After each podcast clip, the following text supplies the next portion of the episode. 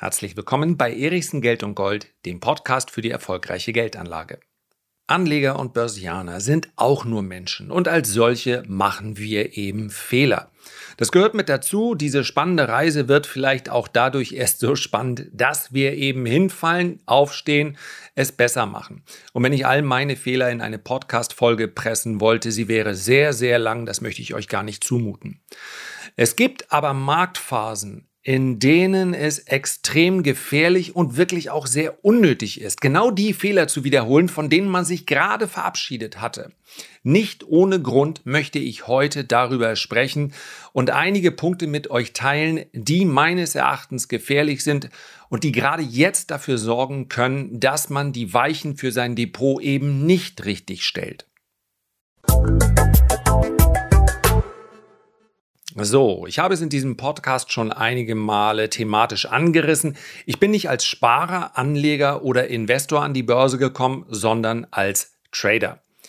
Das heißt also, meine Erfahrungen waren gänzlich anders als die Erfahrungen, die viele machen, die sich einfach der Börse nähern mit der Absicht, etwas mehr aus ihrem Geld zu machen, ihr Geld zu schützen, ein Vermögen aufzubauen, ihr Vermögen zu erhalten. Der Vorteil beim Trading ist, dass man unheimlich schnell und unheimlich oft Feedback bekommt. Ich bin gerade in einem Interview, ist noch nirgendwo veröffentlicht, ich sage euch aber Bescheid, gefragt worden, wie ich das Trading erlernt hätte. Und ich bin überhaupt nicht stolz drauf und es ist vielleicht auch nicht der beste Weg, aber mein Weg war es eben. Ich habe praktisch jeden Fehler einmal selbst gemacht. Ja, ich habe mir das Traden selbst beigebracht. Es gab damals im Übrigen auch noch nicht so viele Quellen von Mentoren mal ganz zu schweigen.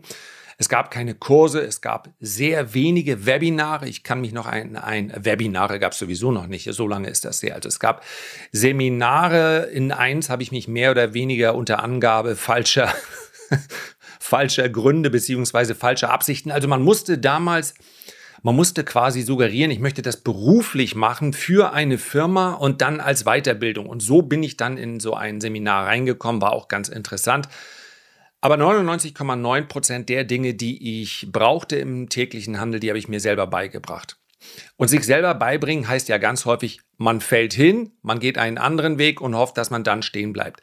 Es sind nicht Hunderte, sondern Tausende von Fehlern, die ich gemacht habe, einige wenige vielleicht auch zwei oder dreimal. Denn zu einer Analyse gehört ja erst einmal, dass ich erkenne, dass etwas verkehrt gelaufen ist, beziehungsweise dass ich derjenige war, der hier etwas verkehrt gemacht hat. Denn das Schöne an der Börse ist ja, es gibt dort zahlreiche Faktoren und Variablen und Stimmungen und, und, und. Es können eigentlich auch immer die anderen schuld sein. Wenn ich nicht erfolgreich bin an der Börse, dann kann der Markt manipuliert sein, die Notenbanker wissen doch sowieso nicht, wovon sie sprechen, die Politiker schmeißen mir nur Knüppel zwischen die Beine. All das kann man natürlich machen. Aber es gibt ganz, ganz viele renditeschädliche Handlungen an der Börse, für die ich selbst verantwortlich bin. Und das Schöne beim Trading, ohne dass ich das jetzt irgendjemandem empfehlen möchte, denn es ist eine Beschäftigung, die einen den ganzen Tag lang einspannt. Und nicht umsonst habe ich mich irgendwann davon verabschiedet, ja, weil es dann auch gut war. Also man sollte sich den ganzen Tag mit den Dingen beschäftigen, die einem wirklich Spaß machen. Und das muss nicht unbedingt das Trading sein. Das wird, wenn man genau hinschaut, wahrscheinlich sogar in den allerseltensten Fällen das Trading sein. Aber was ist der große Vorteil an diesem Weg? Wenn ich etwas verkehrt mache, dann erfahre ich es sehr, sehr schnell. Weil es hier eben nicht um einige wenige Depotaktionen pro Jahr geht. Ja, wenn ich als Sparer vielleicht regelmäßig mal eine Aktie nachkaufe oder ich habe einen ETF-Sparplan und setze den um, dann sprechen wir im Jahr vielleicht über 12, 20 oder 30 Depotaktionen. Ja? Oder wenn ich zwei ETFs habe pro Monat eben über 36, äh, 24, Entschuldigung, bei drei ETFs. Seht ihr? Seht ihr? Und das ohne Mathekenntnisse. Ja, bei drei ETFs äh, wären es dann eben 36 Depotaktionen. So, 12, 24 oder 36 Depotaktionen, die hatte ich in der Regel am Tag. Mehrere hundert, ja mehrere tausend Trades pro Jahr führen dann natürlich dazu, dass man permanent konfrontiert wird mit Dingen, die verkehrt laufen. Man kann also sehr viel schneller sein Verhalten anpassen, wenn man eben ganz offen und ehrlich an die Sache herangeht. Und das ist meines Erachtens ganz wichtig. Wenn man nämlich diese, diese Form der Analyse, der kritischen Selbstbetrachtung einfach mal auslässt, dann dauert es vielleicht Jahre, bis man erkennt, ich mache hier etwas verkehrt. Ich habe hier klare Strategiefehler. Denn die gibt es sowohl im Trading als auch in der langfristigen Anlage. Die langfristige Anlage ist grundsätzlich mal sehr viel einfacher umzusetzen als das Trading. Es gibt also weniger Regeln. Aber muss sich dennoch an diese Regeln halten. Und diese Regeln betreffen nicht nur die Depotaktionen, sondern auch, wie ich mich der Börse nähere. Ja, in welchem, und jetzt wird es ganz schlimm, ihr wisst es, ach, für mich die zwei schlimmsten Wörter, die man miteinander kombinieren kann, mit welchem mentalen Setup man daran geht. So, und ich möchte acht Punkte ganz kurz mit euch besprechen. Und ihr schaut einfach, spricht mich dieser Punkt an? Muss ich hier vielleicht nochmal nachdenken? Wenn nicht, dann ist es natürlich das Beste. Und den Podcast gibt es ja auch schon ein bisschen länger. Also wenn am Ende dieser Folge ganz viele sagen, nee, nee, das habe ich, denke ich, schon im Griff. In dieser Falle bin ich nicht getappt. Dann bin ich absolut happy. Ein erster Punkt, und ich spreche hier, wie gesagt, von dem langfristigen Investor. Das ist ganz, ganz wesentlich. Und ihr wisst, ich unterscheide zwischen dem Trader, dem aktiven Anleger und dem langfristigen Investoren. Es geht mir hier um den langfristigen Investoren, den Aktiensparer, den Vermögensaufbauer, wie auch immer ihr das nennen möchtet. Erster Punkt. Seine Finanzen sind, oder ein jeder sollte seine Finanzen regeln, bevor er mit der Anlage an der Börse beginnt. Die Börse wird schwanken und wir kommen gleich zu dem zweiten Punkt, das ist wahrscheinlich der gefährlichste. Und all das wird einen in irgendeiner Art und Weise tangieren. Ja, wenn ich ein Depot habe mit 50.000 Euro und aus diesen 50.000 Euro, das war in den letzten Wochen ja gar nicht so schwer, sind vielleicht 40.000 oder 35.000 geworden, dann wird mich das beeinflussen auf die eine oder andere Art, insbesondere wenn ich einen nennenswerten, damit meine ich nicht All-in-Mentalität, aber einen nennenswerten Teil meines Vermögens dort investiert habe. Ja, wenn ich natürlich noch ein paar Millionen habe und ich bin mit 50.000 an der Börse, dann ist das A überflüssig und B löst natürlich gar nichts aus. Aber wenn ich dort investiert bin und mein Depot rutscht, vielleicht unmittelbar nach dem Depotstart, das werden viele erlebt haben gerade, ins Minus, dann hinterlässt das etwas. Und wenn ich das Gefühl habe, das ist Kapital, das hätte ich anderswo eigentlich gebraucht, dann ist das eine absolute Katastrophe. Das heißt also, man sollte seine persönliche Haushaltsbilanz das kann natürlich auch die ganze Familie umfassen, sollte es im besten Fall auch. Die sollte man vorher aufstellen. Habe ich beispielsweise Kredite, dann sind die vorher zurückzuzahlen. Und ich spreche hier von Konsumkrediten. Also ein Fernseher, den ich überflüssigerweise finanziert habe. Oder äh, die Couch oder mein Handy. All das sind in der Regel extrem teure Kredite. Kredite, die mehr an Zinsen kosten, als ich an durchschnittlicher Rendite an der Börse erwarten darf. Die müssen vorher weg. Ganz, ganz wichtig. Selbstverständlich, der Hauskredit, den können wir da nicht zuzählen. Äh, die allermeisten können ihr Haus nicht in Bar bezahlen. Konnte ich auch nicht, als ich es gekauft habe im Jahr 2001. Ja, da war ich ja ein ziemlich junger Mann. Nein, also Hauskredite rechnen wir mal daraus. Alles andere, insbesondere Konsumkredite, sollte vorher bezahlt werden. Irgendwelche Schulden anderer Art natürlich ganz genauso. Sämtliche Kosten, die ich monatlich habe, muss ich natürlich auch ganz locker bezahlen können, bevor ich auf die Idee komme, dann an der Börse zu investieren. Ich sage bewusst nicht spekulieren, denn darum geht es nicht. Ja? Aber um Geld übrig zu haben, und das ist das, was ich an der Börse einsetzen kann, muss ich natürlich alles andere offen und ehrlich mal festgehalten haben. Das betrifft gerade auch Unwägbarkeiten. Also wenn ich immer gefragt werde nach einer Cash-Reserve, dann sage ich, der langfristige Investor braucht überhaupt keine Cash-Reserve, weil er ja immer weiter investiert. Aber ein jeder Haushalt hat logischerweise eine Cash-Reserve, denn ich möchte, und darum geht's, ich möchte nie in die Situation kommen, dass ich gegebenenfalls, und das wird dann immer in den Momenten passieren, wo ich es am wenigsten gebrauchen kann, Aktien verkaufen muss, um dann irgendwelche Güter, Dinge oder Dienstleistungen des täglichen Bedarfs äh, davon kaufen zu können. Ja, Also die Finanzen regeln, bevor es an die Börse geht. Der zweite Punkt ist ganz wichtig. Es ist wahrscheinlich sogar der Punkt, der für die allermeisten die größte Bedeutung hat. Volatilität, also die Schwankungen, beenden die meisten Anlegerkarrieren. Obwohl man ja annehmen sollte, dass in meinem Bekannten- und Freundeskreis eigentlich jeder an der Börse investiert, ist es nicht so. Ich würde mal denken, ein Großteil hat mit der Börse überhaupt nichts zu tun.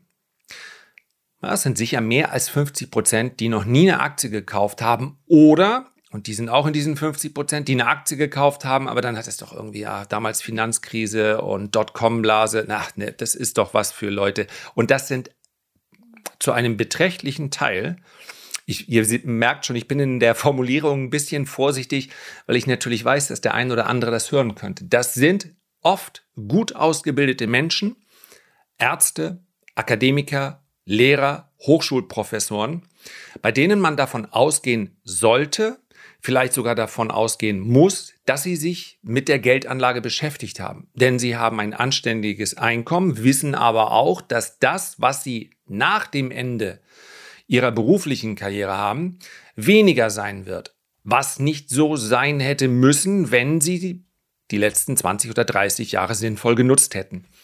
Die kennen sich also gut aus, haben zu allem eine wirklich sehr dezidierte Meinung, aber mit der Börse rein gar nichts am Hut und haben sich auch überhaupt nicht damit beschäftigt. Und das ist das Allerschlimmste, haben auch gar nicht versucht, ihre Kinder, und das ist das, was ich immer wieder sage, ja, sollen es eure Kinder nicht mehr besser haben als ihr? Also natürlich ein bisschen ironisch, denn sowohl Ihnen als auch den Kindern geht es in der Regel gut. Aber es ist völlig verrückt, was da liegen gelassen wird und was auf der anderen Seite man sich dann für Gedanken macht, indem man hier einmal sein Wohnhaus, da gibt es jetzt gerade so viel für, ist doch Wahnsinn in der Lage, ich überlege schon, ob ich das verkaufe und dann ziehe ich vielleicht Richtung Land. Also über so eine Spekulation mit dem privaten Wohnhaus denkt man nach.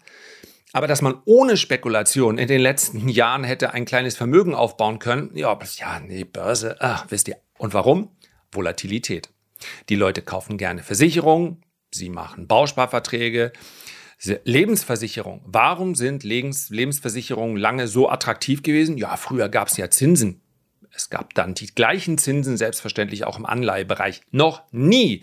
Und jetzt entschuldige ich mich bei all den Gesellschaften, die es geschafft haben, den Markt dauerhaft outzuperformen. Das dürften so 0,2 Prozent sein oder weniger, aber auch einfach nur, weil die Statistik ja nie eine 100% Statistik ist. Eigentlich glaube ich, es hat gar keine geschafft. Noch nie haben Kapitallebensversicherungen, nur um die geht es mir, nicht die Risikolebensversicherung, den Markt outperformt. Wie auch? Was machen die Gesellschaften mit diesem Kapital?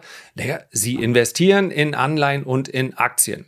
Es werden dann allerdings noch die Gebühren abgezogen. Ja, schließlich sitzen da Menschen hinter und die müssen auch bezahlt werden. Habe ich vollstes Verständnis für. Aber was haben Kapitallebensversicherungen? Sicherheit ist jetzt schließlich eine Versicherung. Man hat also am Anfang einmal Kosten, ja, ist ja selbstverständlich, ist eine Versicherung, das muss ja auch bezahlt werden. Das ist also ein paar Jahre dauert, bis dann Gewinne. Alles in Ordnung, dafür ist das Geld ja sicher.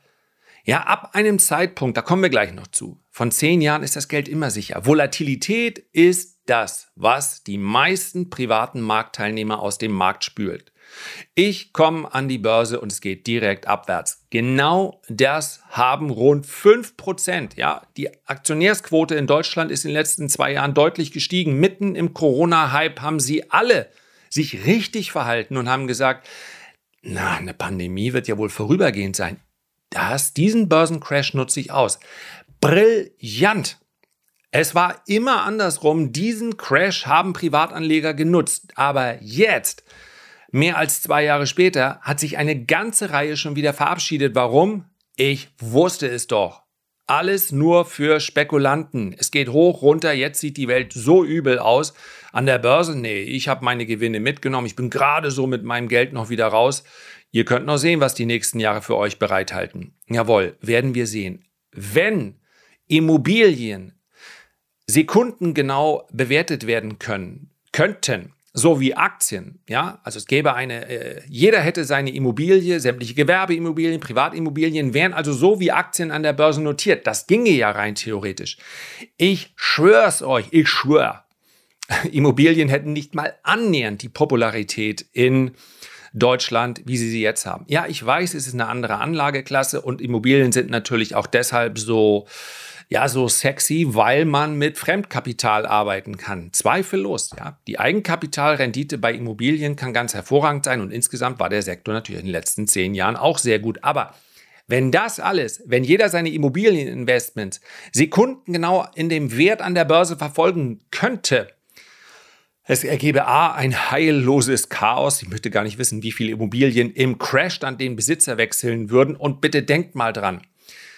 Jeder, wirklich jeder hat im Corona-Crash gesagt, wenn die hier dicht machen, Gewerbeimmobilien, das ist doch tot. Jeder Zweite hätte sich von seinem Fonds in der in Gewerbeimmobilien investiert oder von seinen Gewerbeimmobilien direkt getrennt. Warum? Die sind doch auf Jahre tot. Niemals. Und was war ein Jahr später? Oh ja, okay, haben sich doch recht gut wieder erholt alles. Also, was will ich damit sagen? Der Mensch ist nicht für Schwankungen gemacht, nicht für Volatilität. Die muss man einfach aushalten. Punkt. Kann ich das?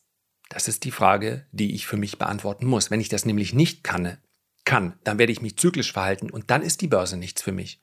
Dann werde ich nämlich an der Börse ziemlich wahrscheinlich Geld verlieren. Dritter Punkt.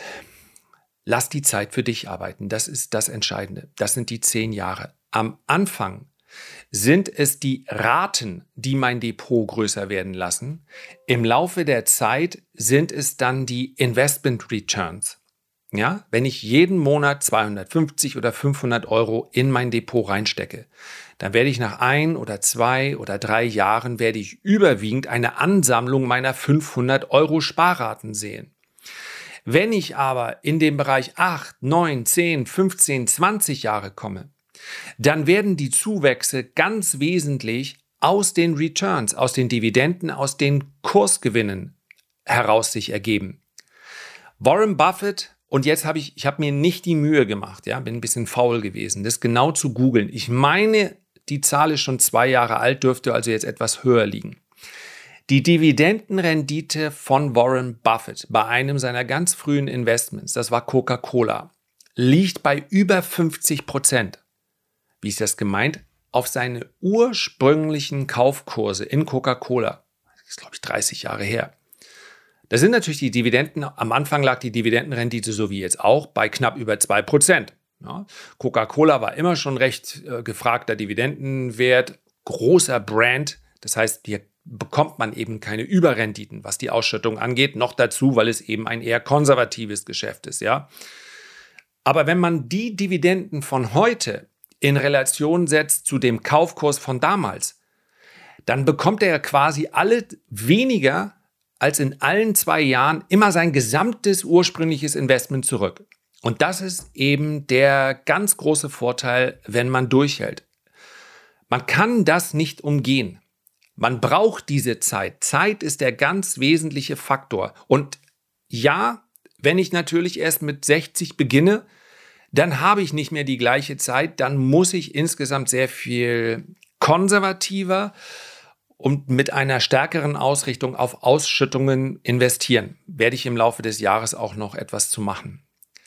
Aber für die allermeisten, die haben ja noch diese Zeit. Und wer sagt, hm, nee, habe ich nicht, dann eben nicht. Ja, wenn das Kapital nicht da ist oder man sagt, ich brauche unbedingt eine äh, Vervielfachung meines Kapitals äh, innerhalb von zwei oder drei Jahren, dann bleibt nur Lotto oder Hop- oder Top-Kryptos. Das hat aber mit langfristigem Investieren rein gar nichts zu tun und der Statistik nach wird es eben nicht funktionieren. Aktien sind nicht riskant. Vierter Punkt. Sie sind nicht riskant. Sie sind auf Sicht von Tagen und Wochen und Monaten natürlich sehr schwankungsfreudig. Aber wir können den schlechtesten Fall annehmen und selbst im schlechtesten Fall, sprich wir kaufen am Tag vor dem äh, Jahrhundertcrash, sind Aktien ab einem Zeitraum von 10, genauer glaube ich 11 Jahre nicht mehr riskant.